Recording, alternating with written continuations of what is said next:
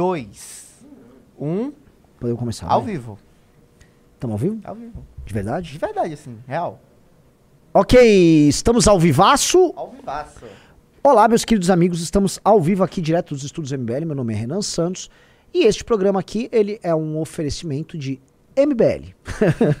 ele não tem produção executiva de ninguém, porque não há nenhum produtor executivo nessa sala. O diretor de arte também não está presente. Então, basicamente, temos apenas a operação de mesa com o Operador Bahia e Renan Santos falando aqui. Ou seja, é, não é fim de semana, mas o pessoal parece que sextou aqui. Largaram de mão, segunda-feira. É, Ou é. será que somente eles estão abalados com o fato do time paulista ter perdido para o time carioca? Sim, houve uma derrota da nossa delegação lá no Rio de Janeiro e que saiba o senhor Pedro Duarte, que inclusive saiu cotado agora para prefeito no Rio de Janeiro. Hum, é, De acordo com a hein? nosso vereador Pedro Duarte, haverá volta, tá? A Globolixo, a CBF, tá?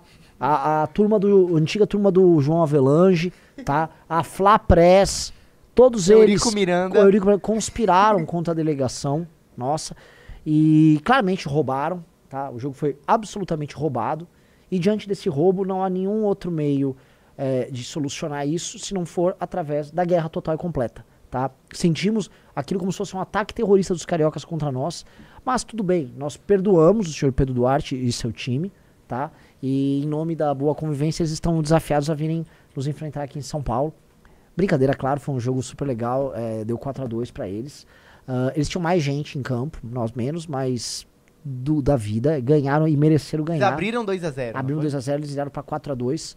E. Mas muito bom. É muito bom saber que sim, tem galera jogando bola. Acho que a gente tem que fazer torneios do MBL ao redor do Brasil Sim, mesmo. nossa, isso Isso é- vai ser muito legal. Parabéns, venceram e venceram merecidamente. Vai ter jogo de volta? Vai ter jogo de volta. Vai ter jogo de volta aqui em São Paulo. Estamos exigindo um jogo aqui em São Paulo e vai ser muito divertido pra gente fazer um churras também. E aí, fazer um jogo de volta aqui em São Paulo aberto pra galera. Chegou a hora da gente abrir pra galera Sim, sim. Né? Filmado e tudo mais.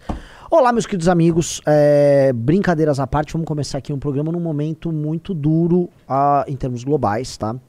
É, não há como não falar das cenas horríveis que permearam ah, o último fim de semana, tá? É, as cenas começaram a estourar foi de sexta para sábado, né? E eu custei a acreditar que aquilo fosse real. Aquelas imagens dos caras chegando ah, com. Não é nem ultraleve, qual é nem o nome daquilo lá. Os caras com um paraglider com motor, pousando numa rave, chegando armado numa rave, sequestrando as pessoas, matando as pessoas e estuprando as. Eu não posso usar essa palavra aqui que derruba, né? Abusando. e abusando das moças em cima de pilha de cadáver, tá?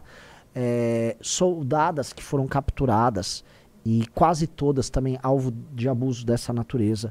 Crianças que foram capturadas, famílias que foram mortas. Eles invadiam as casas, faziam as famílias de refém, matavam os filhos na frente dos pais.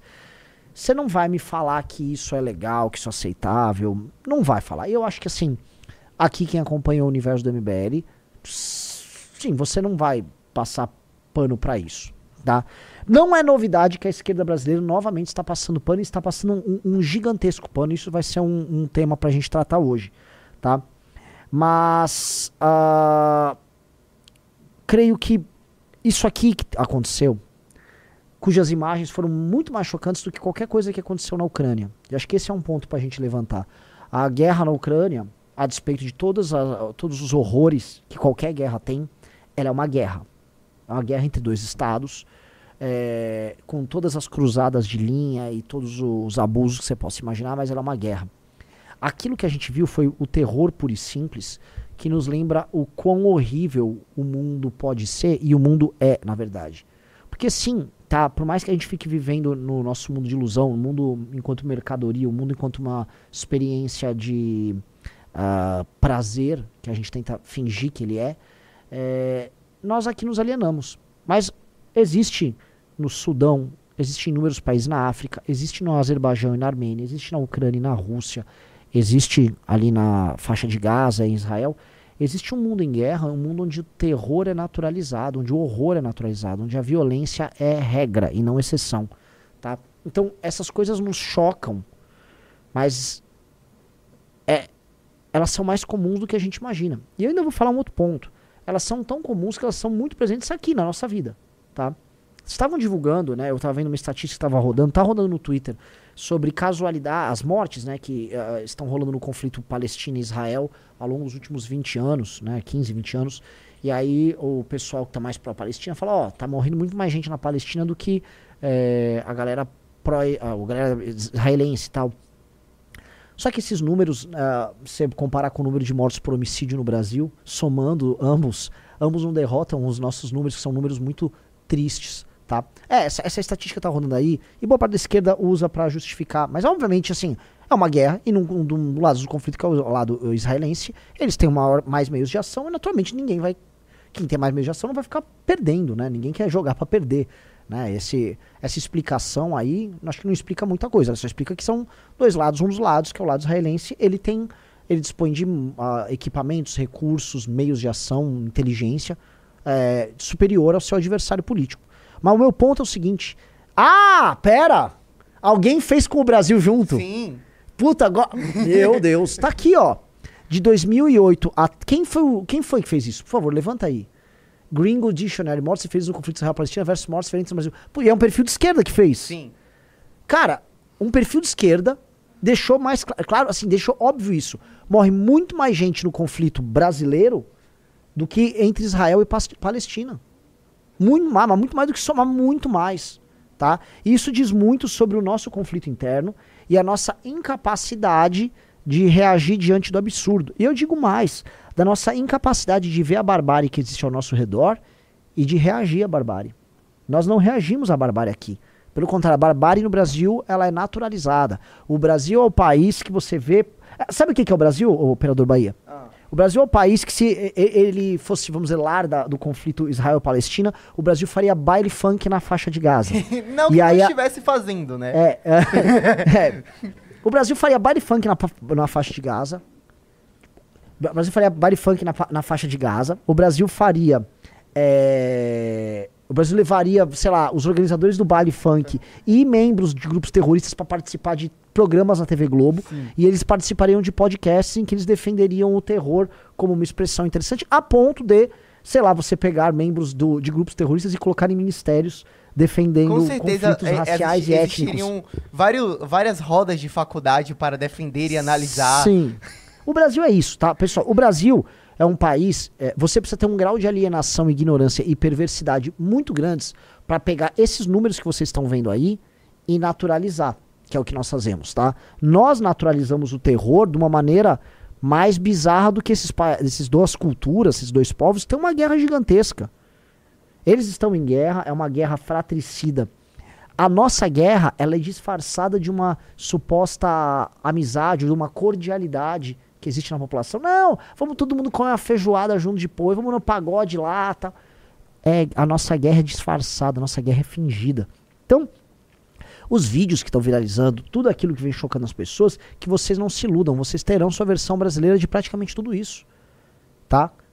Existe a nossa versão, tá? Nós naturalizamos e entubamos a nossa violência com uma naturalidade assim que é, é, é inimaginável, tá? Nós perdemos a capacidade de nos sensibilizarmos com isso, tá? Então o choque que o mundo vê essa, esse ataque do Hamas, que é um ataque de terror, e é um ataque. Eu volto a falar uma coisa que eu falei no vídeo que eu gravei, tá?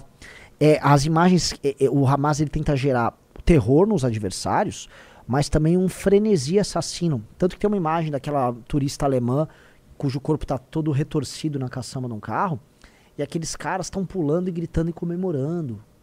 Né? Eles estão frenesi. Várias pessoas ao redor do mundo estavam numa espécie de um frenesi.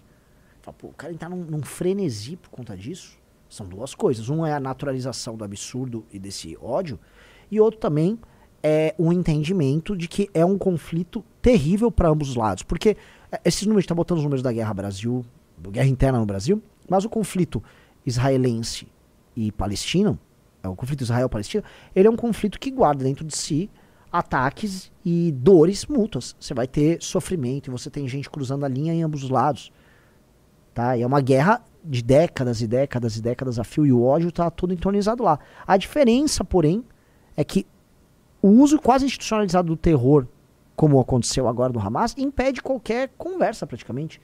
Como é que fica a autoridade Palestina para fazer, vamos dizer, o, o, mínimo de diálogo quando a, a resposta está sendo desse tom.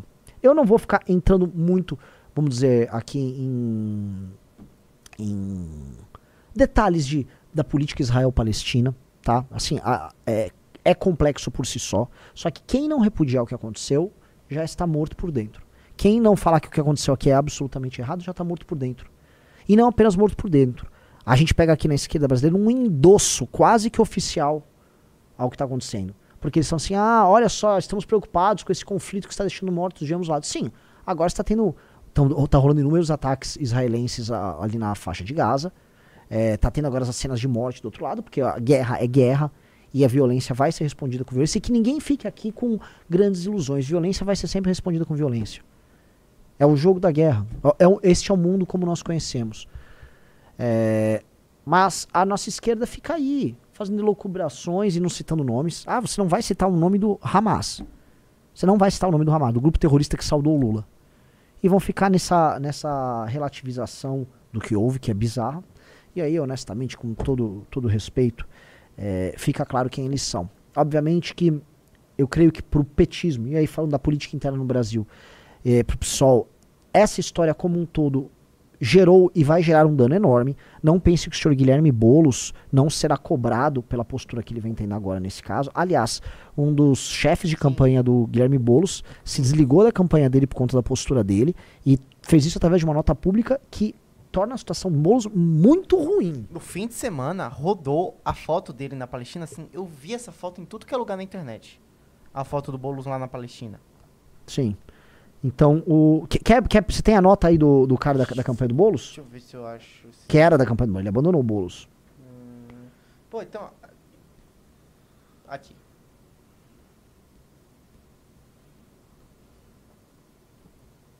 Tá na tela. Olha só, o ex-secretário de Saúde de São Paulo, Jean Gorinchain, Gorinchen, eu realmente não sei falar o nome dele, saiu da coordenação da área de saúde do programa do governo de Guilherme Boulos, pré-candidato à Prefeitura de São Paulo. A decisão é motivada pela posição pró-palestina de Boulos depois dos ataques do Hamas contra Israel. Abre aspas, diante da postura pró-palestina que não menciona ou condena o grupo extremista Hamas pelos atentados terroristas em Israel no último sábado, que vitimaram é, civis e sequestraram mulheres e crianças de forma bárbara, adotei a decisão oficial de me retirar da coordenação do plano da área, na área de saúde, disse Gorinchain, Gorinchain, que é judeu. Ele é judeu, ele já tinha feito uma escolha como judeu uh, consciente em apoiar o Boulos, vamos colocar aqui os pingos nos is. Ele sabia das posições do Boulos, porque o Boulos nunca escondeu suas posições.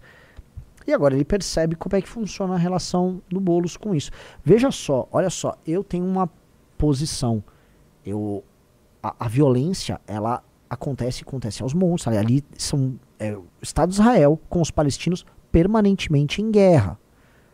Agora tá uma guerra na internet de imagens de quem matou mais, quem feriu mais, quem foi mais isso ou aquilo, tá? Obviamente nós temos que buscar uma solução, obviamente nós temos que buscar uma solução através da paz, obviamente que você vai encontrar erros de ambos os lados, tá? Você vai encontrar isso. Ah, o, o, o pessoal da esquerda quer ter uma posição mais pró-Palestina, como eles têm. Ora, você pode ter, e eu vejo pessoas da direita, eu tenho uma posição pró-Israel, e eu acho que Israel passou do ponto aqui, aqui, aqui.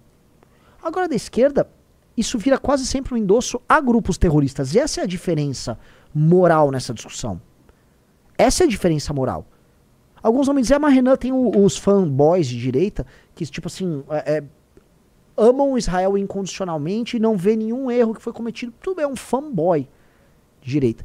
Agora, existe um papel de partidos políticos, lideranças institucionais da esquerda brasileira, mas não, isso não fica restrito ao Brasil, no mundo inteiro, que defendem e são apoiados por grupos terroristas. O Hamas soltou uma nota de apoio ao Lula.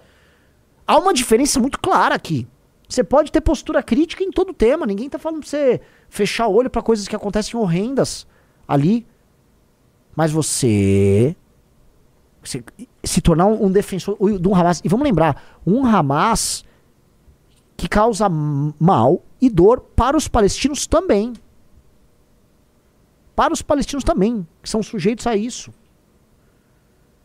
Então, a, a defesa praticamente institucional que a esquerda brasileira faz de grupo terrorista, sejamos honestos, coloca eles numa posição horrenda e que precisa ser exposta e que vai ser exposta em termos eleitorais. Será exposta, e deve ser exposta. Né? O, esse, qual nome, eu nem vi o nome dele, né, do, do, que é de nome difícil, é Gorent, Gorent, Gorenstein, Gorin, Gorenstein, Gorenstein, acho que é, acho que é isso, Gorenstein. É, é eles deveriam saber que o Boulos que ele estava ali defendendo no fundo, quando a, ele fala de defesa da Palestina, não estão falando só especificamente do caso da Palestina. Eles estão falando do terror que é feito ali. Porque vamos ver a nota do Boulos. Vê se a nota do Boulos entra no âmago da questão. Minha defesa dos direitos do povo palestino é pública. Cheguei inclusive a realizar uma visita à Cisjordânia em 18, da qual os bolsonaristas estão utilizando imagens para propagar fake news. Agora condeno sem minhas palavras ataques violentos a civis como os que mataram nas últimas horas, blá blá blá. blá. Deixo minha solidariedade às vítimas e seus familiares. Defendo uma solução pacífica e duradoura que passe pelo cumprimento do direito internacional e das relações de paz. Veja só, ele condena sem meias palavras é, ataques que vitimaram, ele cita o número de israelenses e palestinos. Veja, Boulos, é, estamos falando especificamente do Hamas. Nem você, nem a diplomacia brasileira, nem o presidente Lula citam o Hamas como organizador de um ataque terrorista. Ok? Houve um ataque terrorista que aconteceu nos últimos dias e vocês não estão dando nome aos bois. Para dar nome aos bois de forma mentirosa sobre adversários políticos, imputando face, fake news contra eles aqui no Brasil, vocês correm na hora. Eu vou dar um exemplo. Quase toda a galera aí da esquerda estava falando que quem matou aqueles quatro médicos, que incluía inclusive o irmão da Samia Bolfin, era miliciano, eles já estavam indo falar que era culpa do Bolsonaro. Então, para apontar uns nomes, no, dar nome aos bois de maneira mentirosa, aqui vocês correm sem nada. Aí, quando acontece um caso desses em que um aliado internacional que pratica terror como política é, é envolvido, vocês não citam o nome, não tem fulanização. É óbvio que a gente sabe o que está acontecendo ali. É óbvio que a gente sabe. E galera, pelo amor de Deus, cara, é, eu sei de todas as dores que são infligidas aos palestinos. Eu sei a guerra que tem ali. Depoimentos, tem filmes, tem tudo. A gente sabe que, que é um, há um conflito ali. A gente sabe que é um conflito. E sabe que o conflito você vai ter coisas ruins que acontecem o tempo todo. Tá? Agora, você defender uma instituição baseada no terror como resposta a ser um aliado internacional desse, não dá para falar que você tá, vamos dizer, numa linha mais ou menos sensata. Tô errado, Bahia? Não. Não dá para falar que tá sendo sensato. Critique o Estado de Israel como queira. Não dá para falar que você vai ser sensato. Não, não, olha só, o Hamas tá. É uma linha política válida. É uma linha política válida? Só, só queria entender. É uma linha política válida do Hamas? É um caminho, é um caminho válido? Tá? É, vai ter gente aqui nos comentários que vai falar, ah, Renan, mas vídeos estão rodando agora de assim, prédios estão sendo estudados. É a guerra, gente. A guerra, a guerra é horrível. É, não tinha como Israel não devolver os. Isso, eu sei que não, assim, não tinha, mas assim, eu acho muito ruim Sim. eu também ficar aqui falando, viu, olha só, da, da, da, isso é a guerra, pessoal. A guerra é isso, a guerra ela é existencial, ela, ela é horrorosa. A guerra, é, a guerra gera isso. É a, a, e assim, o ser humano viveu e conviveu com a guerra ao longo de toda a sua história. É, ali, essas pessoas convivem com a guerra com uma naturalidade de quem sabe que ela é parte da própria vida. Né? A gente não tem tanta ideia disso porque a gente finge que nós não vivemos em guerra. A gente finge. A gente fica numa. A guerra do Brasil é silenciosa. A guerra do Brasil é silenciosa. A guerra do Brasil é glamourizada. Sim. A guerra do Brasil é naturalizada e glamourizada. Tá? Todos os dias no Brasil, pelo menos 100 pessoas morrem. Essa é a real. Todos os dias no Brasil, pelo Acontece menos. Acontece um Israel e Palestina. Todo dia tá rolando um desastre desse. 100 pessoas vão ser assassinadas no Brasil. Mais ou menos isso vai rolar ao longo do ano. Tá? Às vezes mais, às vezes menos. Tá? Todo dia você vai ter isso. Todo dia. Tum, amanhã vai ter outros. Essas brigas estão concentradas em periferias de cidades, brigas entre gangues e gente ligadas a facções criminosas ou matando por conta de, brigas de disputas territoriais, ou brigando, matando pessoas em assaltos, em latrocínios, brigas no campo, às vezes brigas de trânsito, brigas de bar. Isso acontece no Brasil. Só que a nossa guerra ela é mascarada. Amanhã é carnaval, depois de amanhã tem futebol. Sou do Flamengo, tenho uma nega chamada Tereza. Seleção brasileira. Seleção brasileira. Quem comeu quem. E a gente não trata o problema como deveria ser. Mas a nossa crueldade é uma crueldade. É, ela é, é, é uma qualidade que, é, que sim, ela nem é mais tão plástica como as pessoas, porque se não é nem. Enfim. Eu, qual sua maior preocupação com a escalada desse conflito? Minha preocupação com isso, assim, porque isso aqui é um. Veja só, todo mundo tá comentando que a participação do Líbano e do Irã na, no que está ocorrendo. Também é perceptível que a população do Irã, que vem em certa medida numa crescente num clima crescente de desajuste com o próprio governo, uh, ela não tá nesta vibe, tá? Líbano não sei dizer, mas o Irã, sim, Irã existe uma dissonância entre a sociedade e o governo. Tanto que as propagandas pró-Hamas que tentaram fazer ali no Irã nos últimos dias deram muito errado. A população do Irã estava negando, mas há participação, e tudo leva a crer que a participação do Estado iraniano é, no que aconteceu. A ponto do Hamas estar tá muito confiante até agora. Né? É, Houve também, vamos dizer, uma pacificação em relação Irã e Arábia Saudita que pode ser abalada aí nos próximos dias. Há, há um xadrez geopolítico acontecendo. Mas o lance é, nós temos um conflito rolando entre Azerbaijão e Armênia. Ali no pé no, do Cáucaso. Nós temos a briga Ucrânia e, e, Rússia, que é uma guerra por proxy entre Estados Unidos e Rússia. Nós temos uma situação em Taiwan cada vez pior. E nós temos um mundo que, no fim, está vendo, vamos dizer, um lento ocaso da grande potência americana, potência única após 1989, uh, ah, com a ascensão da China e novos reajustes na, nas relações de poder locais. Também nós estamos vendo, isso muito por conta da guerra na Ucrânia e agora no que aconteceu, novas formas de fazer guerra. A verdade é, a guerra está se dando por outros meios. Nós vimos, vamos dizer, instrumentos muito baratos de fazer guerra, sendo lançados agora tanto na Ucrânia contra os russos e tanto agora pelo Hamas contra os israelenses, surpreendendo estruturas de defesa e também de ataque, no caso, mas estruturas de guerra sólidas. Um tanque gigantesco, caríssimo, pode ser destruído por um drone ou por uma operação com um cara com uma bazuca pequena, baratíssima. Então há uma espécie de uma revolução tecnológica, uma revolução técnica acontecendo nos conflitos. Inclusive falaram que os videogames vão alterar agora a forma como são feitas as guerras, já baseado no que aconteceu na Ucrânia, mas tenho certeza que o que aconteceu agora também vai alterar a natureza dos games. É, mostrando que fazer guerra é, ficou diferente e que a disparidade de armas e recursos pode ser compensada com esse, com essa, com esse barateamento de instrumentos de guerra que todo mundo está tendo à disposição. Tá? A Ucrânia, em certa medida, está fazendo uso de material por vezes barato, para enfrentar estruturas, né, um tancão, um regimento de tanque, o cara com aquelas bazucas especiais que eles têm, drones. Então, assim, a forma de fazer guerra está se alterando. Então, você tem novidades na forma de fazer guerra, ou seja, novidades tecnológicas que provocam revoluções é, na forma de se guerrear. Você tem é, potência hegemônica é, em leve declínio.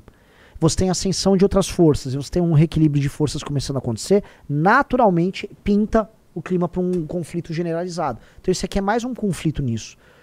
Os Estados Unidos não vão poder fugir do apoio que eles vão dar a Israel. Parece que já enviaram vários caças F-22 lá para lá para Israel. Eles não vão, eles não vão se furtar do apoio deles. A direita americana, que vem tendo uma postura muito dura contra a participação norte-americana na guerra da Ucrânia, vai se comportar como nisso? Porque a direita americana tem quase uma aliança histórica com Israel, e a direita americana passa agora a questionar, porque eles vão, como é que fica? Você vai ter dois pesos e duas medidas? Na Ucrânia, você acha que tem que sair fora porque o direito é do pagador de imposto, mas com Israel o dinheiro tem que ser colocado? A gente já viu que tá ruim ali. Então a direita americana tá confusa. Entendeu? Há uma confusão grande. Então, isso são todos problemas que eles estão levando para dentro, tá? Isso são todos sintomas de algo muito maior. O Departamento de Estado nos Estados Unidos sabe muito bem que todos esses conflitos, eles possuem uma, um certo fio condutor entre todos eles. E esses conflitos, os Estados Unidos, em todos os pontos, em todas as áreas, ele vai estar envolvido. Então, geopoliticamente falando, a gente está entrando aqui numa, num período muito, muito estranho, muito duro.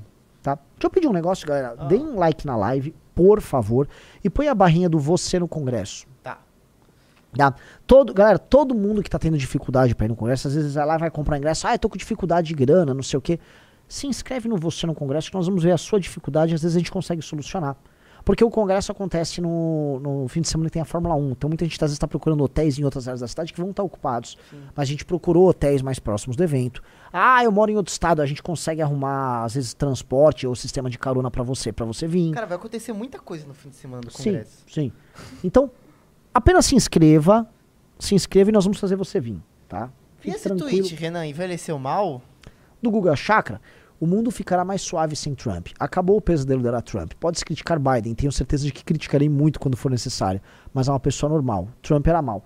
É, tem um problema aí que o Guga Chakra coloca, porque o, o, governo Trump foi um governo que não buscou o conflito na área internacional. Ele, no máximo, teve algum conflito retórico, algumas demonstrações de berro com a Coreia do Norte e, uma, e um discurso duro contra a China, muito mais ligado ao conflito no campo comercial do que, vamos dizer, no campo geopolítico. Ele também não era um cara, ele é um cara que estava incentivando a retirada dos Estados Unidos de conflitos que ele achava desnecessário. E, vamos dizer, a guerra e o número de mortes sob o governo Trump diminuiu. Então, o Guga Chakra, ele só é, vamos dizer, um papagaio de pirata desse discurso liberal norte-americano, discurso progressista americano. E a verdade é que o mundo, desde que o Trump saiu, goste ele ou não, por culpa do Trump ou- do Biden ou não, o mundo está tomado por muito mais conflitos e os Estados Unidos estão tendo que lidar com um problema muito maior do que antes. Isto é inegável, é irrefutável. Né? Porque ele ficava se baseando numa caricatura que o Trump tem e não na realidade. E quando você faz política baseada apenas em caricatura, você termina com isso.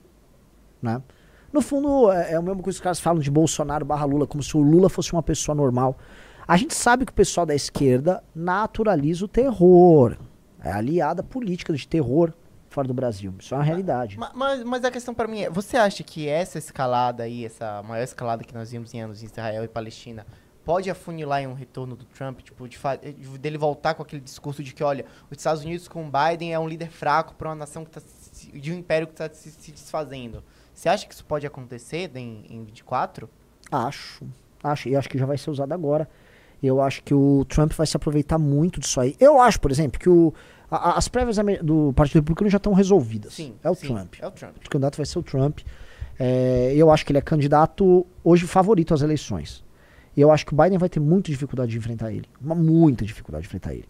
Eu acho que esses conflitos internacionais também vão demandar, vamos dizer, uma tomada de posições mais dura por parte das lideranças na Europa e nos Estados Unidos. A Europa vai ter que endereçar o problema da imigração com uma ênfase muito maior. Tá? Se essa guerra é, Palestina e, e Israel prosseguir, não se assustem se a gente tiver outra onda de refugiados, dessa vez palestinos, tentando migrar para a Europa e uma campanha de fronteiras abertas na Europa, bababá. A Europa está alimentando ali dentro um conflito ah, ah, similar ao que aconteceu com o Líbano do próprio Guga Chakra. Né? O conflito entre duas culturas muito diferentes que talvez não se adaptem e você começa a ter problemas de diferentes ordens ali dentro. Você está tendo um problema migratório gigantesco na Itália. A gente sabe que é um problema. E eu acho que esse discurso de fronteira aberta que ficam jogando, para mim, é um discurso extremamente hipócrita. E é um discurso que, que para mim, não faz sentido.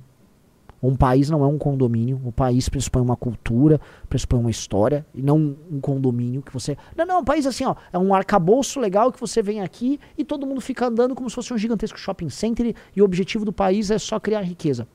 Não, não é isso. Eu acho isso. Isso não faz sentido, os países não se encaram sobre isso.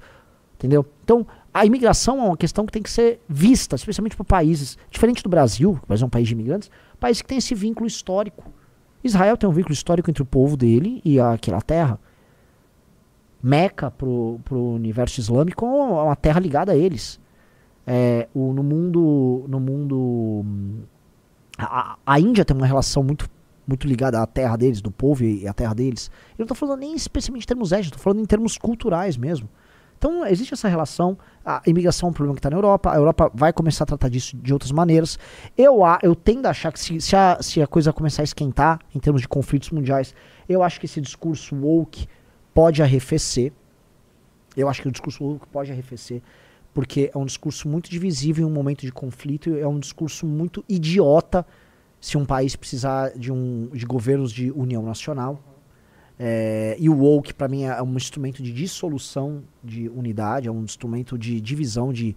Você tem tantas identidades dentro de um grupo em conflitos que não existe mais nada, você, você é um conjunto de identidades perdidas. Tá?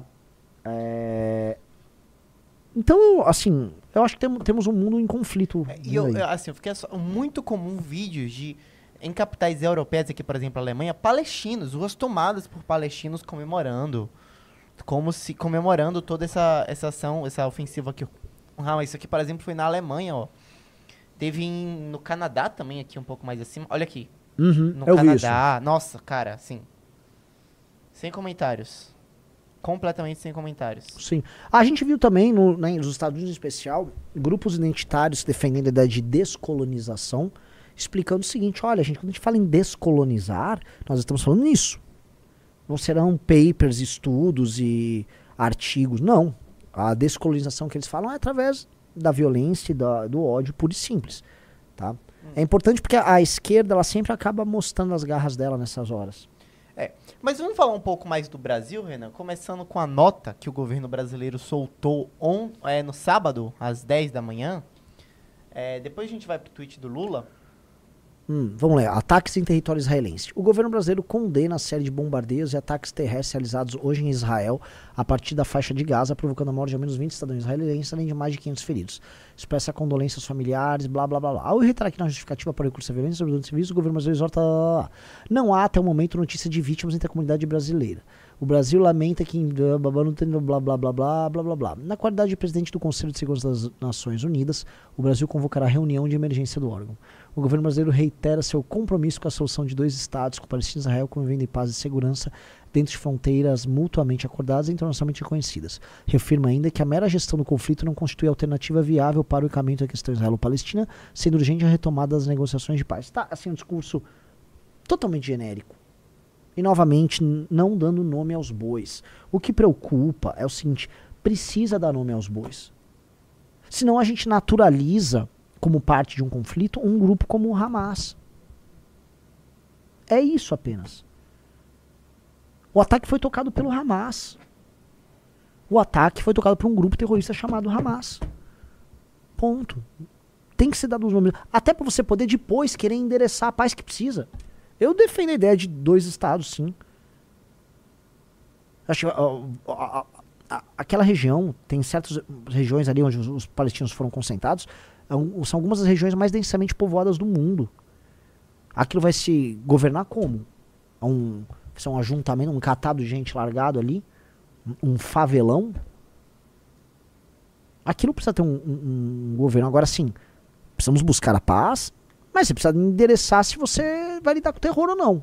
Aqui o Brasil soltou uma nota genérica, não, assim, tentando evitar ferir certos aliados que operam com terror em âmbito internacional, que é o caso do Hamas, que celebrou a, a falar, que celebrou a vitória do Lula, sim. Não adianta o Lula falar que não, sim. Vamos chegar lá. Porque aí depois o Lula solta este tweet.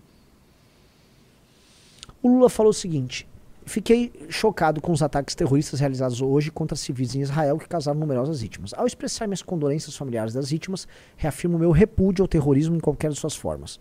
O Brasil não poupará esforços para evitar a escalada do conflito, inclusive no exercício da presidência do Conselho de Segurança da ONU.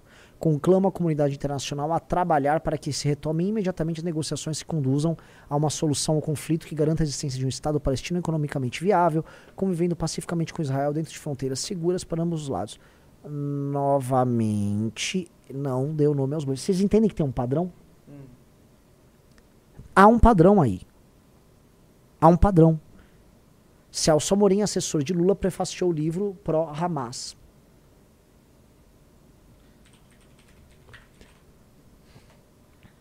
Uma coisa também que acontece que eu percebo é os caras ali, né, a esquerda brasileira toma, por exemplo, a defesa da causa palestina como a defesa do Hamas também entendeu?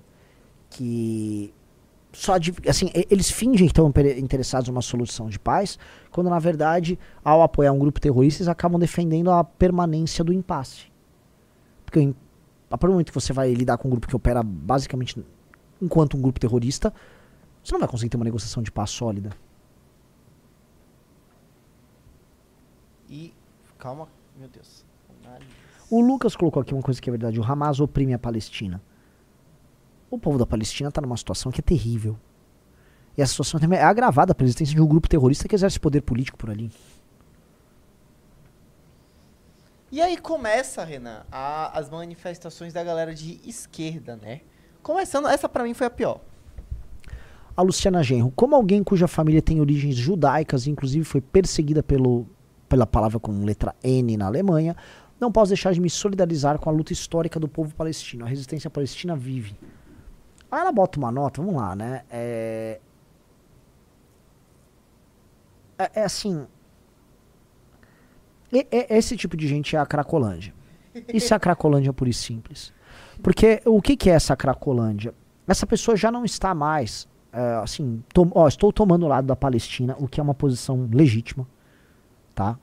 Ah, estou tomando o lado da Palestina e, portanto, uh, estou olhando com preocupação e repudio o, ato de terror. Não. Ela basicamente está validando o que aconteceu. É um ato de uma pessoa perversa, tá? Essa mulher aí é absolutamente perversa. É, perver é perversidão pura e simples. E imaginar que essas pessoas ocupam e já ocuparam espaços de poder no Brasil. E mais, imaginar que essa mesma esquerda, que essa é a parte mais perigosa de todos, essa mesma esquerda ascende a posições de poder, eleita por dois tipos de pessoas muito diferentes. Lula é eleito nacionalmente através do voto de uma população empobrecida que não tem ideia dessas posições do Lula. As pessoas mais humildes que votam no Lula por conta de políticas assistenciais e por achar que ele tem um vínculo determinado com elas e tal, como lá, o eleitor, por exemplo, do interior do Nordeste, eleitor de periferia, é, essas pessoas, é, eles não sabem dessas posições. Eles não têm ideia dessas posições que essas turmas estão. E aí tem também o Playboy. Por exemplo, os Playboys que votam no PSOL, porque só é um partido de Playboy, que ficam encantados com esse tipo de coisa. Ficam encantados com, com, vamos dizer, com pessoas que são basicamente articuladores de rancor, como é o caso dessa Luciana Genro. Isso é articulação pura e simples do rancor. Ilegal é o apartheid, o colonialismo e a limpeza étnica promovidos pelo regime israelense, que conta com o governo mais nacionalizado. Assim, ela em nenhum momento ela se solidarizou, ela que é de um partido que diz que defende as mulheres, não sei o quê. Assim, mulheres foram aquela palavra com e, foram abusadas de maneira cruel sobre pilhas de cadáveres. Outras foram violentadas depois mortas e tiveram seu corpo exibido. Algumas delas, para colocar assim, que foi, foi barbárie por exemplo, não tinham nada a ver com conflito, eram turistas dentro de uma rave que não tinha relação alguma com o ocorrido. E aí, ah não, isso aqui é o seguinte, é uma resposta. Pô. Você tá validando. Eu, eu, eu, precisa colocar isso aqui e explicar nesses termos, porque eu não tô aqui falando assim, ah, não, Israel nunca fez nada de absurdo com os caras. Nunca houve bombardeio que acabou matando. Não houve, você tem que repudiar. Ok? Mas o outro lado tenta fingir que não, que não, que não sei o que, e acaba falando assim, não, tá válido isso aqui, ó. A luta do, opre, do oprimido contra o opressor, ela, pra, pra essa luta tudo é válido. Então ela valida isso. O que essa moça faz, essa Luciana Genro, é coisa de psicopata. Não tem outra palavra falar que assim, isso é uma nota de um psicopata. Isso é nota de psicopata. Bom, continuando esse para mim que pode ser concorrente assim, a pior tweet do ano, na minha opinião. Ah, este cara, este cara é um eu não tenho palavra para descrever quem, o que, que eu acho desse cara. Esse cara é o, esse cara é o fim que um ser humano pode chegar. Esse cara é a degradação pura e simples.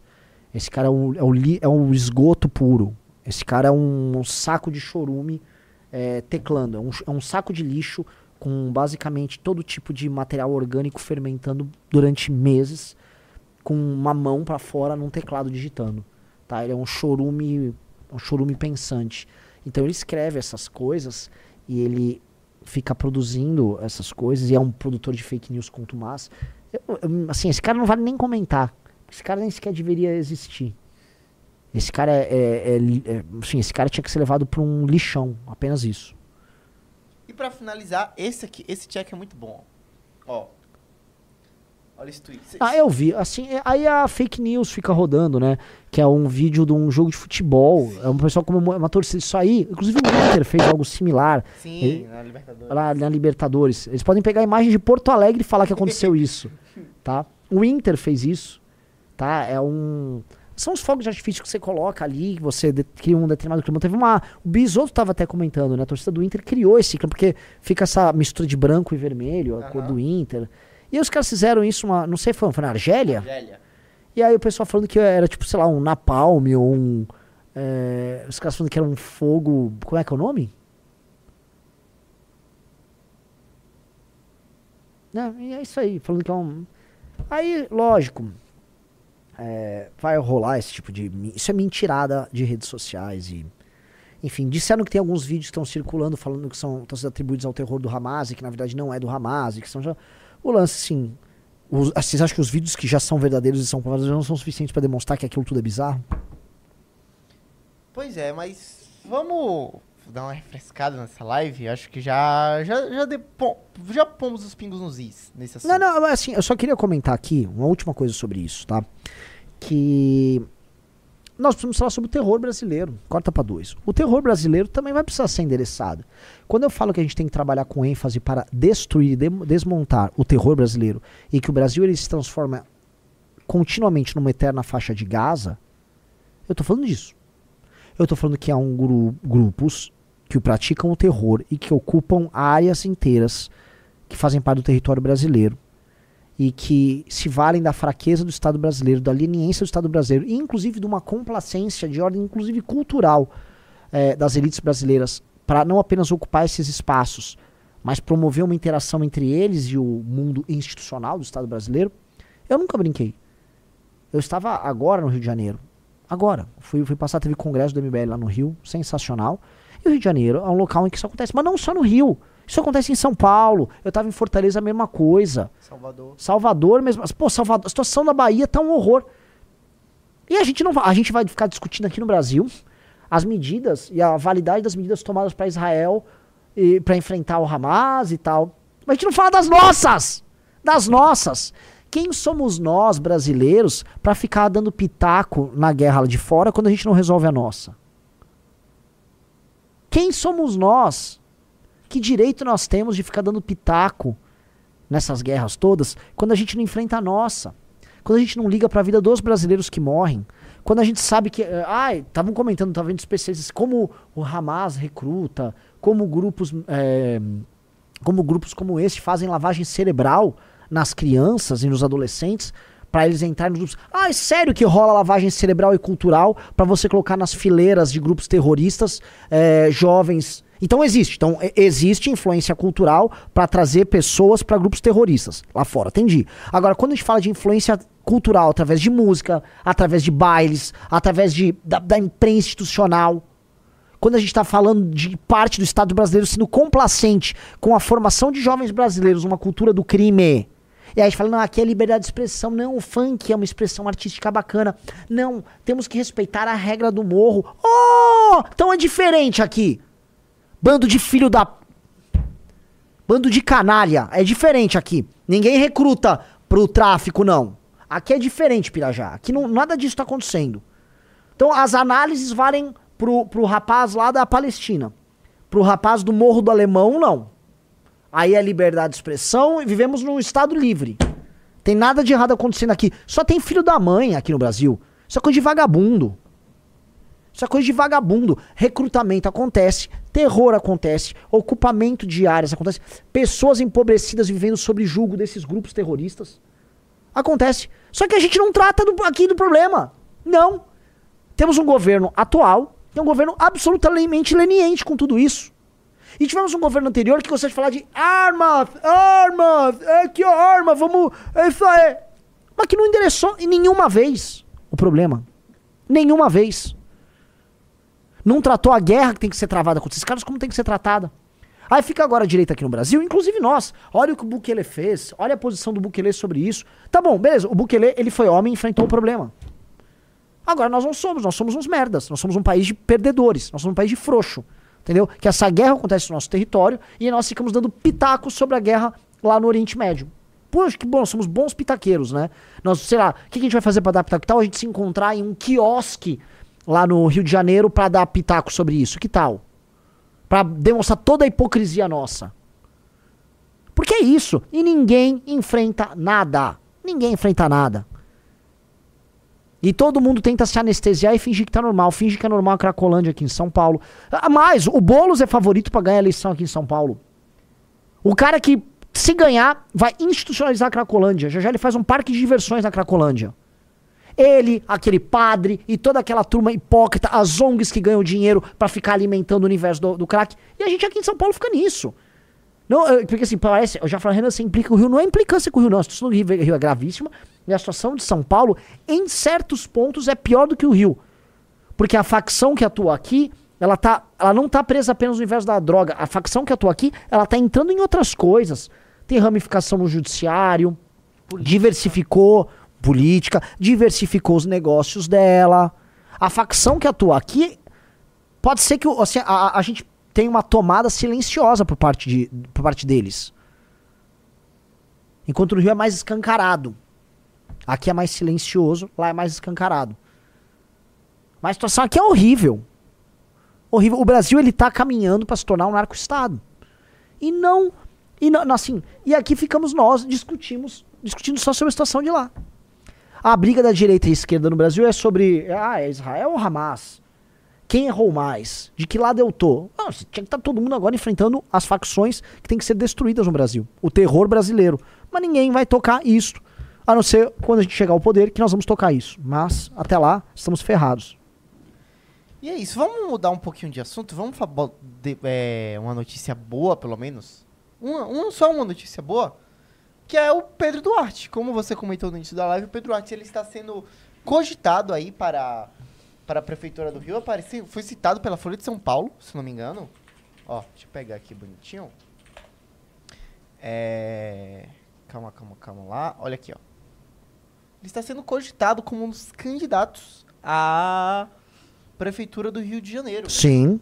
E aí, Renan? Você tava lá no Rio esse sábado, esse domingo? Tá, tá rolando esse papo? Procede? O Carioca tá, tá liberado pro Carioca ter esperança? Olha, vamos lá. Nunca tá liberado pro Carioca ter esperança.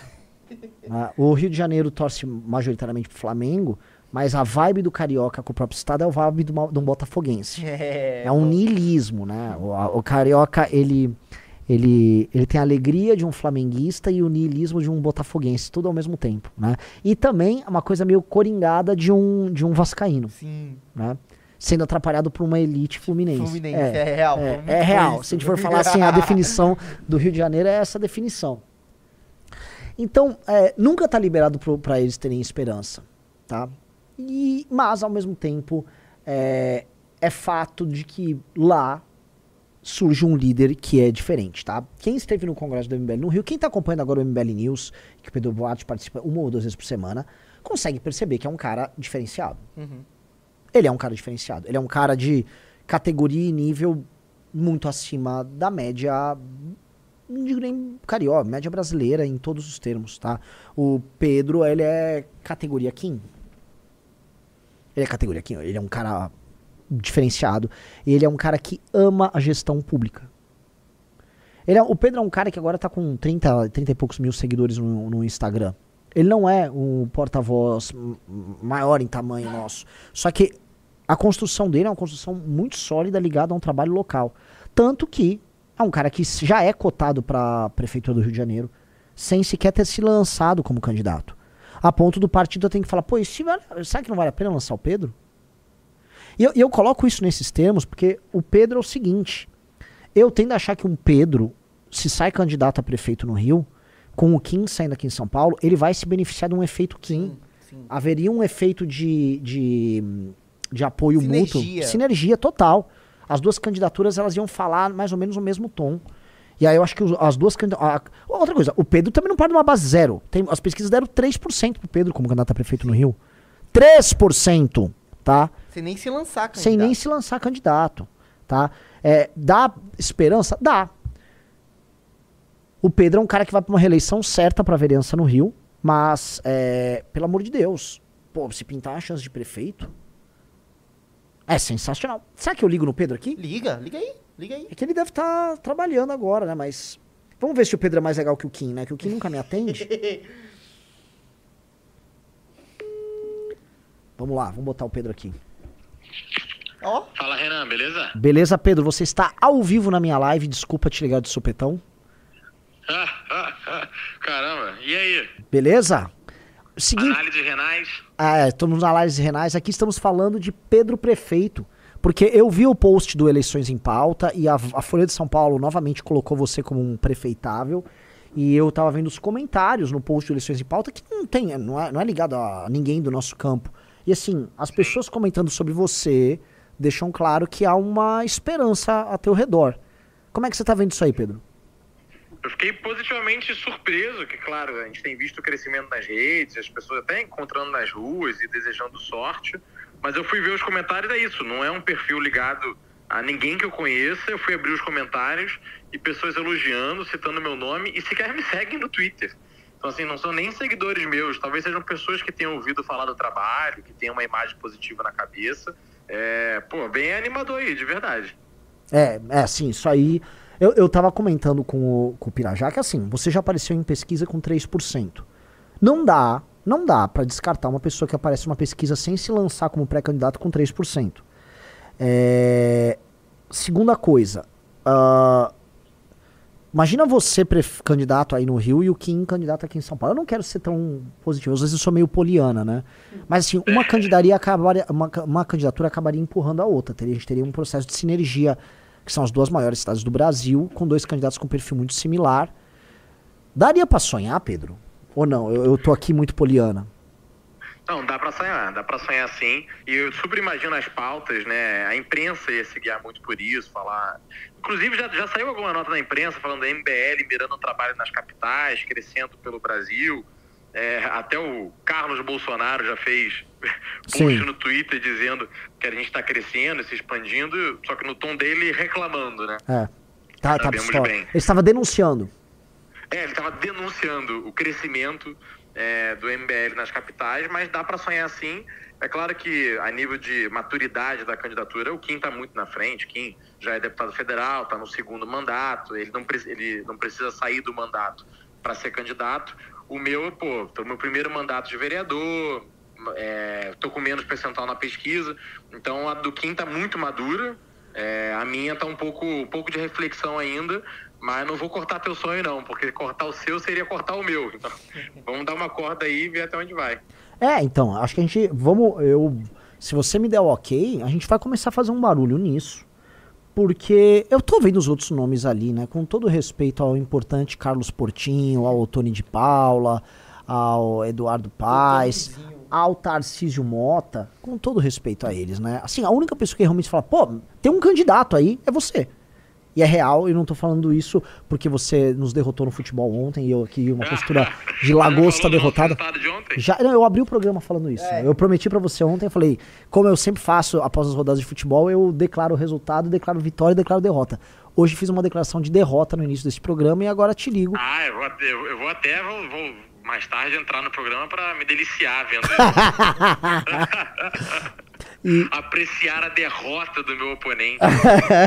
Sim, o, o, você está igual Aquiles naquele filme Troy, você está arrastando o nosso corpo numa biga na frente do estádio do Maracanã. Mas, Pedro. Pedro, é... cara, vamos começar a tentar andar com isso aí, cara. Vou tentar fazer um barulho. Acho que é muita gente falando, e assim, foi uma coisa que pintou naturalmente é muita coisa, é, assim, são muitos sinais para serem ignorados. Vamos começar a botar barulho é, nisso. É, eu tava hoje de manhã falando sobre isso, que é, é, ter sido citado pela, pela Folha foi uma coisa que pra, assim, eu não esperava. E aí hoje de manhã eu tava exatamente falando com o pessoal mais próximo nessa linha de, pô, vamos botar o carro na rua e vamos ver o que, que dá. Se a gente tá aparecendo na pesquisa sem lançar candidatura, sem pedir, uhum. pô, imagina pedindo. Vamos ver até onde vai. Exatamente. Exatamente. Pedrão, tamo junto. Essa semana você faz news conosco também, né?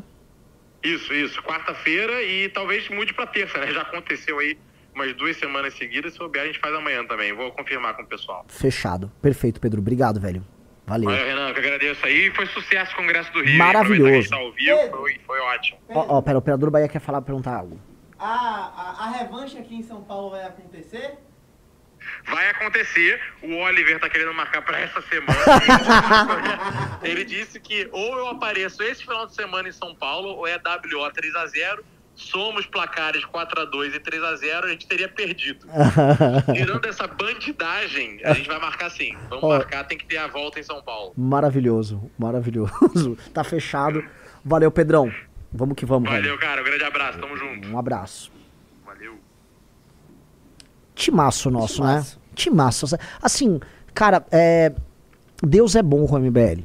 Sim. A cada Fernando Holliday que a gente perde, a cada Ulisses Moraes, vê uma galera tão melhor, surge uma galera tão melhor. Eu tava nesse fim de semana é, conversando com o Faustino Costenaro né, sobre coisa de carreira deles. E às vezes a gente tem até discussões acaloradas, mas nunca são, assim, não são umas discussões que você fala, pô, tem um cara sendo filha da puta. Não, é tipo, pô, esse caminho não vai ser bom pra você, cara. não, mas eu acho que é melhor sim. Pá, pá, pá. São coisas, é diferente a vibe. Tem uma sinergia. É, Total, total. Lembra que eu tinha falado que nós, na- no conjunto de seguidores do, do- do- de Instagram dos nossos porta-vozes, nós tínhamos ganhado 2,7 milhões, indo pra 2,8 esse ano? Já foi pra 3, eu tava errado, Sim. Tá? A Amanda cresceu, tipo, sei lá, 40 mil seguidores em... Dois dias. Dois, três dias, entendeu? É, eu não falo assim, ah, a vida não é ganhar seguidor, a gente sabe que a política não é só sobre isso, mas ela também é sobre isso. Ela também é sobre isso. Entendeu? É, é também sobre aumento de popularidade. E a gente não teve que sacrificar uma vírgula do nosso destino para poder crescer. A gente não sacrificou nosso discurso, a gente não sacrificou nada. A gente falou, nós somos nós mesmos, e nós vamos nos profissionalizar, e vamos crescer, e vamos aumentar, e pessoas boas estão se juntando, pessoas boas estão tendo oportunidade de crescer, e nós vamos crescer, e vamos crescer, e vamos crescer. Sem sacrificar discurso, sem sacrificar aquilo que a gente sempre acreditou. Vamos crescer trabalhando mais e melhor do que os outros e fazer os, aqueles que vivem de roubar as nossas ideias e torná-las em versões pioradas, puxando o saco de um, de um postor, torná-las sempre obsoletas. Vão sempre sofrer chorando diante do crescimento do MBL, tá? Então lidem com isso. O MBL passou quatro anos penando com o Bolsonaro lá, sendo perseguido pela direita como voz divergente. E aí no final, no ano passado já voltou a crescer e nesse ano tá crescendo muito. Beraldo bateu 200 mil seguidores, tá com quase 210. Então toda hora tem alguém nosso bom. Toda hora tem alguém nós dando um salto. Bétega tá dando um salto agora também. Sim. Bétega acho que bate 300 mil até o feriado. Também, entendeu? Então é isso. Nós fomos para eleições no ano passado com o, o Guto, assim, indo pra 100 mil seguidores no Instagram. A Amanda, com, 60. qua- com 60, o Beraldo com 20, 30, tá? E a gente f- não o foi Bétega mal. não tinha 20. O Beto não tinha 20. Todos bateram na trave. Essa eleição, a próxima, e as próximas, nenhum, não tem mais trave, não. É gol. Tá? Vai ser que nem meu Bahia fez com o Goiás no fim de semana. Nossa, o que, que foi aquilo, cara? Agora eu vi um cara falando uma coisa muito boa, né? Porque a gente tava lá no grupo falando, ah, isso parece jogo de várzea. Se fosse um jogo na gringa, É, não. jogaço. Se fosse um Barcelona e Atlético de Madrid, Sim. nossa, acabou. É, Não, nem jogaço. precisa. Se fosse um São Paulo e Vasco, meu Deus, ia ser o jogo da década. É, tava todo Ia mundo ser achando... o jogo da década. Lembra aquele Flamengo... Não, não, Flamengo, e Santos 5x4? Ronaldinho e Neymar. Eu É. assisti esse jogo ao vivo, assim. Ah, Esse jogo foi loucura.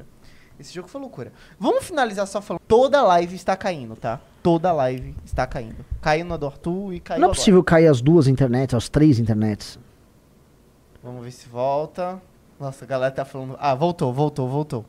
Voltou. Foi só falar do Vasco que caiu, né? Enfim. E aí, Renan? Manifestações até que grandes, ó. Olha aqui. Contra o aborto o fim de semana inteiro pelo Brasil. Quais que são suas impressões?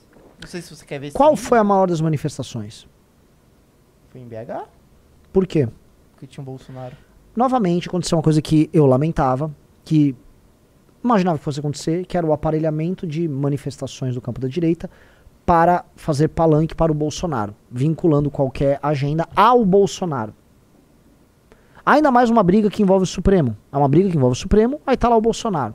Ah, Bolsonaro não é importante o Bolsonaro ir. Vocês acham que é importante o Bolsonaro ir? Vocês não entenderam nada. Então a direita nunca consegue. se Essa causa que envolve grupos católicos e tal se converteu numa causa do Bolsonaro. Então é isso e Bolsonaro. E aí permanentemente fica tendo os temas sendo aparelhados pelo Bolsonaro, se transformando em comícios do Bolsonaro, de um cara que é inelegível, que muito possivelmente será preso, que tem uma, má, uma, uma assim, a horda de pessoas corruptas ao redor dele, com escândalos pipocando ao redor dele. E aí o- problema sendo mantido. Então, o que, que eu falo? O poder de ataque que essa manifestação poderia ter contra o STF caiu por 5. Por 5. E mais, politizou a questão no sentido de se transformar numa briga Bolsonaro versus STF. Como se aquelas pessoas, no fundo, estivessem endossando é o Bolsonaro na briga dele com o STF. Entendeu? É o eterno aparelhamento. É, é o Bolsonaro quando foi lá na manifestação, no, no, no, ato do dia 7 de setembro de 2022, em que o Brasil comemorava 500 anos, falar que ele era imbrochável. Aí as pessoas não entendem, já já vai vir gente a me, me criticar, mas a real é essa. E eis o eterno parasita da direita brasileira parasitando. Estão falando que o Netanyahu tá. É, é Netanyahu. Como é que fala? Netanyahu. Netanyahu tá ao vivo. Só que eu não estou achando em português, pessoal. Não estou achando assim.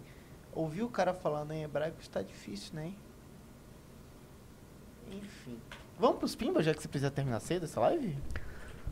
Quer? Já não, vamos falar mais um pouco. Eu queria falar um pouco. Parece que assim, o Bolsonaro conservador contra o aborto está conservador em tudo ou ele está um pouco mais liberal nos costumes? Não, você falou que existe briga. Ainda existe briga do Bolsonaro com o STF? Existe, existe um briga que o Bolsonaro só perde e que ele está sendo pego ali pelo STF e o STF cruzando linhas que não se cruzam. Mas, posto isso, é uma briga que o Bolsonaro só está perdendo para o seu adversário. Tá? Mas ele fica tentando criar, vamos dizer, é, demonstrações públicas de poder para ele não perder relevância dentro da direita, que é o maior medo dele. Ah, ele aparelha as causas e, e acontece isso. É uma droga. É uma droga. É, vocês já falaram do Jair Renan, do que aconteceu? Ah, tá. É porque você falou na live do No Detalhe, mas você quer, você quer falar disso? Não, eu quero. Vamos a gente teve o, o react do Arthur, Vamos agora eu quero ver o meu. Vamos botar o vídeo? Cara, é, é muito bom, desculpa. É entreter... A galera vai ficar puta, porque normalmente quando sou eu que opero, quando o Junito opera, ele não coloca essas farofadas aqui na sua live, né? Sim. Aí a galera fica puta, se você, você coloca é, pauta de Choquei, Raquel Sherazade, Jair Renan. Ah, mano, paciência, gente. Paciência, paciência, paciência. Paciência. Acontece que tem toda essa treta com o Jair Renan, né? E o Léo, cara, assim, foi o que eu falei com, com o Arthur. Se o Léo Dias, ele se envolve na parada, é porque tem anguço, tem caroço nesse angu. Tem caroço no angu. E aí aconteceu esta cena aqui, ó. Coisa que ele me só contestando algumas coisas que ele me mostrou. Pode, pode, pode, pode falar. Vamos lá. Ele mostrou um print que foi lavrado em cartório, na 18º cartório do Distrito Federal. E aí esse print mostra uma grande intimidade entre vocês. Uma intimidade, parece que existe um relacionamento amoroso. Eu sei, eu sei qual é o print. Posso ler para você? Vamos lá. Fique à vontade.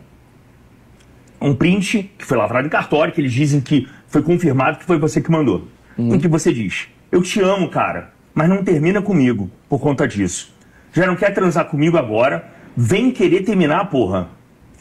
Vamos dar uma rapidinha antes da minha mãe acordar. Vivian dormiu, vem aqui no meu quarto, para de show, por favor. Ele disse que morava com você. Não. Morava no quarto ao lado. E que você, inclusive, recebia meninas no quarto. E ele não tinha ciúme, apesar de ele dizer que é, tinha um relacionamento amoroso contigo. Vamos lá, vamos começar do início. Eu falei aqui final de 20, 21 de novembro, final de novembro de 21 e começo de dezembro que ele começou a andar comigo.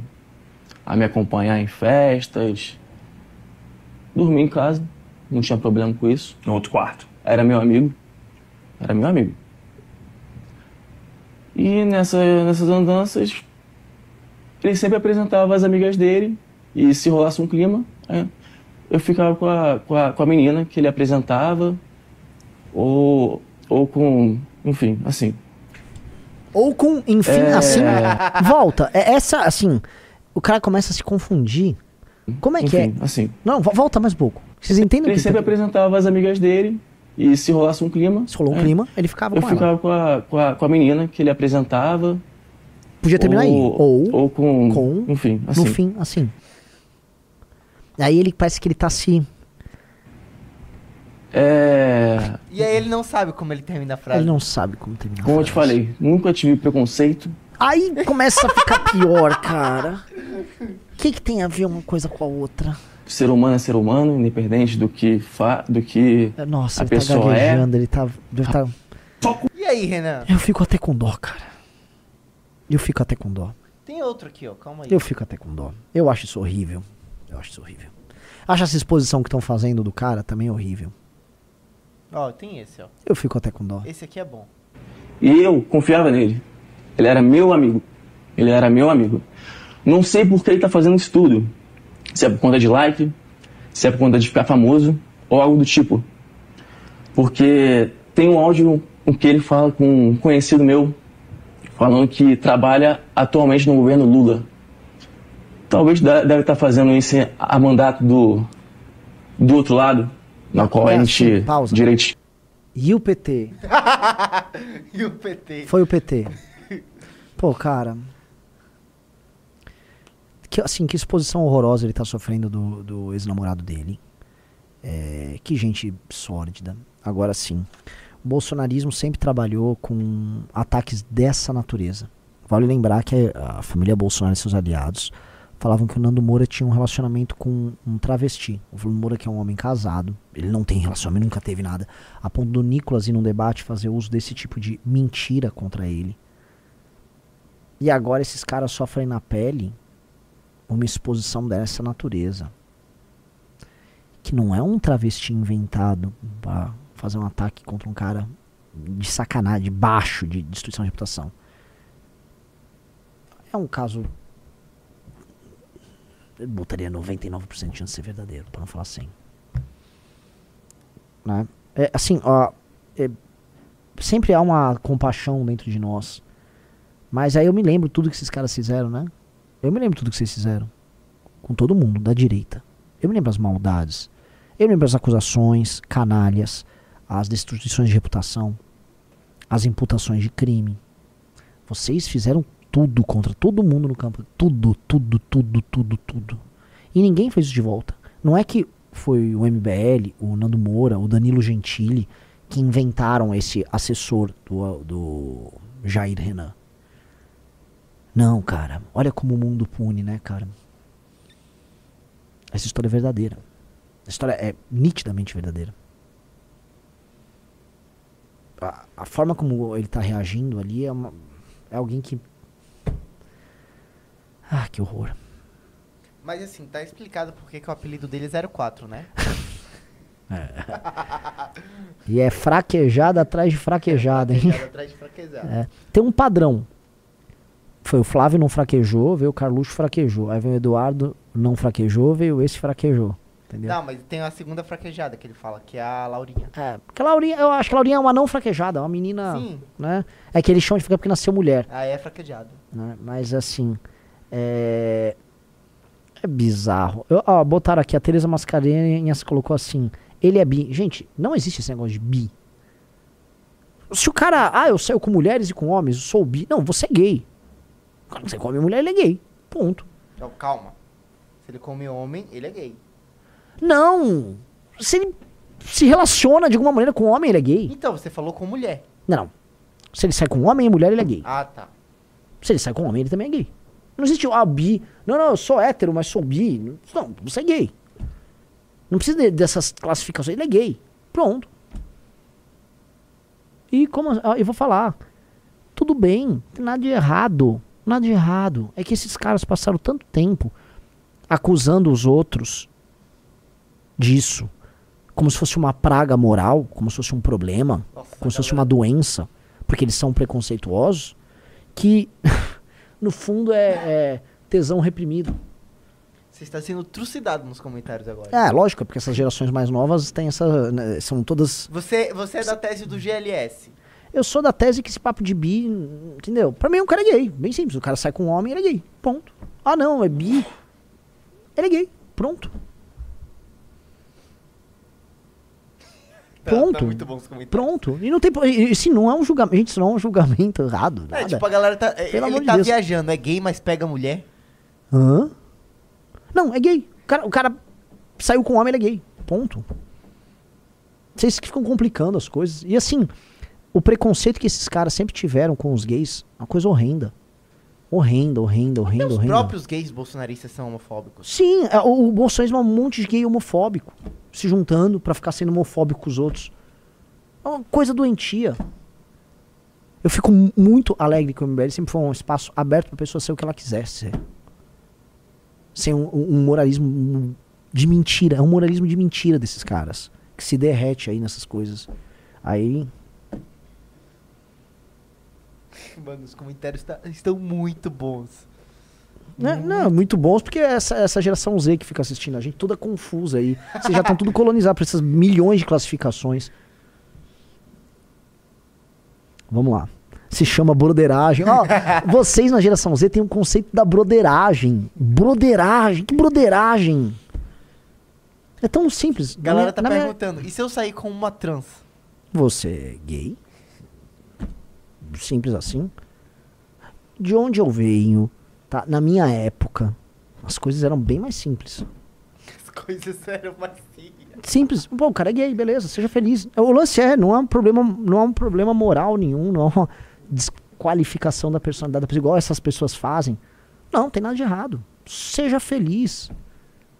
É isso. Seja feliz e assim, o mundo tem, o mundo tá aberto aí para todas as suas experiências e que seja, que esteja aberto, não tem problema. Só acho que vocês ficam complicando muito com microclassificações que me parece ser, vamos dizer, uma tenta uma, uma, tendência desesperada de arrumar uma identidade para se amarrar.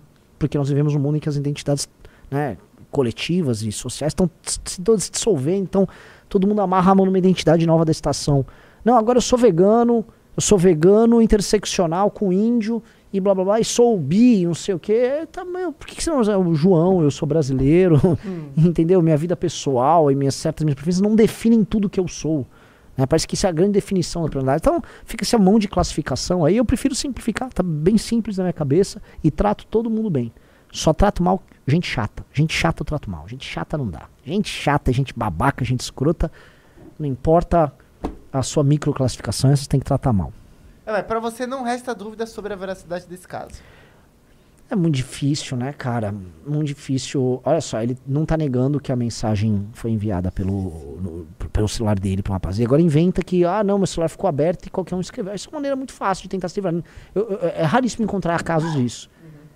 Né? Realmente, um cara, filho do presidente da república, tava lá com o celular dele aberto e o cara ficou mandando essas mensagens pra ele.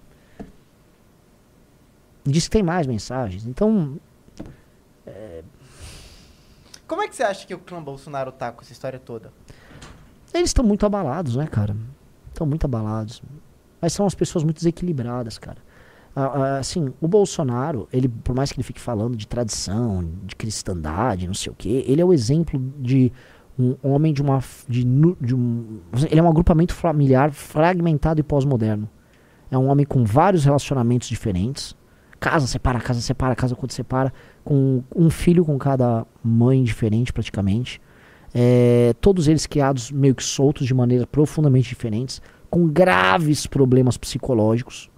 Especialmente o, o Flávio, o, o Carlos e o, e o Jair Renan são pessoas perturbadas. O Eduardo um pouquinho a menos. O Flávio acho que é o mais saudável deles. Todos eles exalando seus ódios, seus rancores. Tá? É, todos eles com uma veneração doentia um pai que claramente não deu tanta atenção para eles na infância, especialmente ao Carlos, ele gerou esses problemas. Ou seja, eles ficam falando em tradição, mas eles são, assim, eles têm muitas patologias claramente extremamente pós-modernas, mentais, e acabam também sendo produtos do tempo deles. Né? Então, o, o Carluxo à sua maneira, o Jair Renan à sua maneira também. Então, assim, eles podiam ser pessoas felizes e tenho certeza que é, eles têm um lado muito melhor do que esse que eles poderiam mostrar. Esse lado, o lado odioso. Às vezes, sabe, o, o, o Jair Renan poderia ser um exemplo assim, ó, tá aqui, ó, eu sou gay, tenho minha relação lá com o cara, eu tive minha relação com o cara, e sou filho do Jair Bolsonaro, posso ser de direita, e aí, pô, eu acho errado eu ter posições assim, assim, assado, que o meu grupo político sempre adotou. Ele poderia ser isso, e esse é o lado mais legal dele. Pois é. É isso. Fica É isso. o- É que assim, nós fomos muito acusados de coisas muito baixas por esses caras, né? São anos sendo acusado disso. Anos sendo acusado. Tá? Anos com, com ataques dos mais vis. Aí esses caras. Né? Como é que funciona aí? Ah, os machões, né? É um negócio muito baixo. Baixo e desnecessário. Enfim, vamos pros pimbas, vai que já tá dando seu horário. A gente tem 15 minutos pra ler tudo. Bora. Ah, meu Deus, verdade. Tem que ter. Mano, tem É. menos de 15 minutos. Ah, agora deixa eu falar. Ó, baita live em um clube. É, nem, eu, assim, eu nem insisto mais no clube. Assim, a gente tá. A real é, o clube tem que ficar muito bom pra quem já tá no clube. Ah, Vamos, a, a gente só tá aprimorando o conteúdo. Quem tá no clube tá vendo que tem mais lançamentos internos no clube. O clube tá melhorando. Se você não quer, porque o clube você aí tudo ganha desconto pro congresso e tal. Se não quer, não precisa vir também. Não vou ficar insistindo mais. Até falando que eu tô chato insistindo, não precisa entrar no clube. Tá? Lembrando que quem tá no clube ganha a revista Valete autografada. Mas é isso. Então, vamos lá. Vamos começar com o Fábio Santos, que manda aqui 5 reais falando. Se fosse para escolher Palestri pa Palestina ou pauta woke, a esquerda brasileira escolheria qual? A, a esquerda brasileira, ela é capaz de lidar com suas contradições. E ela lidaria com essas contradições, ela vai ficar lidando com essas contradições, por mais que essas contradições jamais se resolvam. Então ela vai lidar com isso de alguma maneira. O Dong mandou 5 reais. Não, Nanã, ele pode ser bi sim, mas não é hétero. Esse é o problema. Eu sou gay, cara, não curto mulher. Real. Ué, mas tem gays que saem com mulheres. Pra mim, um cara que sai com homem é gay. Ele é homossexual. Ele tem uma prática homossexual. O Elvis mandou Ué, 5 ele, reais. ele, tem- ele faz sexo com, com caras, do- pessoas do mesmo sexo que ele. Ele, ele é homossexual. O Elvis mandou 5 reais. Assina a Valete e não consigo ir no congresso. Consigo doar meu ingresso para ser sorteado hoje na live? Pode sim. Aliás, a cada três pessoas que entrarem no clube vai ganhar um ingresso pro Congresso MBL. A cada três pessoas que entrarem no clube, porque eu tô com sete ingressos da galera da Valete que já, já deixou. Oito, na verdade. É, eu tava aqui. no Space ontem e a galera É. ainda não sabia disso, assim, que tem muita gente doando e que, tipo, se tá sem grana, a gente ajuda você aí. Então fica aí. O Getúlio mandou 10 reais. Comprei o ingresso para o congresso, mas ainda não recebi. Já falei com o suporte, mas o pessoal ainda não resolveu. Me ajuda, Renan. Eu quero fazer um debate com o Bahia. Por que comigo? Tá, por que você quer debater com o Bahia? Não, mas enfim, ele tá com esse É. problema aí. Manda mensagem para pro Instagram da Valete. Sim. Mande lá pro Instagram da Valete. O Rodney mandou 5 dólares. Renan, meu pai é bolsonarista ao extremo. Mande motivos para ele mudar de lado, por favor. Eu não preciso mandar motivos. O cara conhece o nosso trabalho e conhece os problemas do bolsonarismo. O Alisson mandou 5 reais. Interessante que quando o Kim estava no Flow com o Monark, a esquerda, a esquerda era pró-judeus. Agora com o Hamas, eles chamam os judeus de N. Chama de DG. Eu não entendi nada. Ah, tá, tá, tá, tá, tá. Eu entendi Eng. Não. É, quem que chamou? Interessante que quando o Kim estava no Flow com o Monark, a esquerda era pró-judeus. Agora com o Hamas, eles estão chamando Mas é judeus óbvio. Mas é óbvio. É, Eu quero ver como é que o Boulos vai explicar isso, né? E como todos aqueles que atacaram o Kim e pediram a cabeça do Kim vão ter que se explicar sobre isso.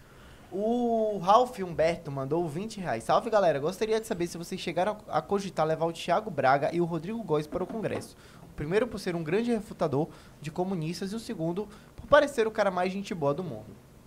Acho que o Rodrigo Góes não tem nada a ver de levar no nosso Congresso. Não tem sentido levar o Rodrigo Góes.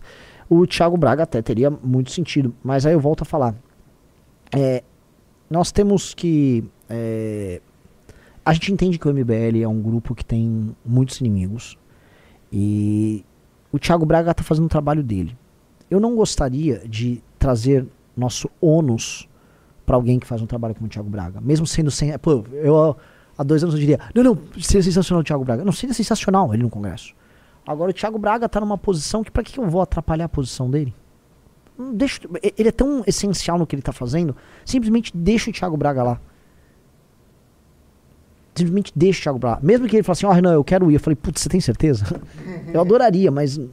Você tem certeza? O Duan mandou 20 reais. A violência está tão grande em São Paulo que as marcas de moto estão com dificuldades em chamar influenciadores para gravar os vídeos de lançamento das motos. Só estão aceitando se tiver escolta armada para re- realizar o test drive.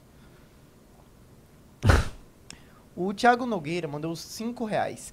Vou entrar no clube porque acredito em vocês. Eu, como brasileiro, quero ver meu país ascender. De tudo que vi agora nesse país, vocês são os mais sensatos. Sim. O Otto mandou 10 reais. Sobre sua opinião da guerra Israel-Palestina em Ham- Hamas, veja a opinião do Naib Bukele. É exatamente o que você disse. Ser pró-Palestina é diferente de ser pró-Hamas. Exato, cara. Exato. O Duan mandou 10 reais. Sou motoqueiro em São Paulo. Me sinto como um kamikaze na Segunda Guerra Mundial. Eu não tenho dúvidas que vou ser roubado. A única dúvida é quando eu e se eu vou sobreviver. Bom, a situação tá nesse nível aqui em São Paulo, tá? Todo dia eu descubro algum amigo ou alguém próximo a mim que foi assaltado. Um nome chinês impronunciável mandou dois reais. No Brasil, a violência travestida faz o seu trotói. É. O Michael mandou cinco reais. Os Estados Unidos mandou um dos seus maiores porta-aviões de caça F-15 e F-35. Porém, é mais como um meio de dissuasão do Irã tentar qualquer coisa contra Israel. Uhum. A, o Elber mandou os 5 reais. Até PCC é mais ético que a esquerda brasileira. O Lucas, é, ele mandou um, um membro aqui. Vocês acham que o Hamas recebeu ajuda para se rearmar? O Hamas recebeu ajuda para se rearmar? Sim, lógico. O Rezende mandou 10 reais. De 2003 a 2022, o Brasil registrou mais de um milhão de homicídios consumados. Nem se fala dos, atenta dos tentados, que nem há estatísticas, pois são várias guerras aqui no país. Sim. Precisamos de um senador. É, o ador adorador Deus do Sol mandou 5 reais. Precisamos de um senador do MBL 26. Talvez. O Marisol mandou 10,90. Bisoto arrasando no ex sobre a guerra. O Foda-se mandou 5 reais. PCC é o Ramais brasileiro. Inocente é quem não vê. Exatamente. O Não Fábio só mandou ele. 5 reais. Se fosse para escolher palestri... Ah, já li. É, Tem que o- acelerar, preciso O terminar. Fábio mandou 2 reais. E se eu sair com uma trans tipo o Ronaldo? Eu não vou ficar respondendo esse tipo de pergunta. O né? Computz mandou 2 reais. Algu- se resume em alguém vai comer e o outro é comido. O Dong mandou 5 reais. Isso não faz sentido, porque ele pode ser gay e não é hétero. Ou ele gosta de um ou outro. Se são as duas coisas, é diferente. Não, é um homem que faz sexo. Outro homem, ele é homossexual. O Matheus mandou 5 reais. Se não me engano, a rave que estava rolando lá era uma rave brasileira. Eu ouvi falar, mas não entrei muito nesse detalhe. E é isso, Renan. É isso. Meus amigos, muito obrigado a todos que participaram. Agradeço demais. Por favor, se quiser participar do congresso, mbl.org.br barra VC no congresso. Aguardo vocês lá. E é isso aí. Logo mais tem MBL News. Nos vemos.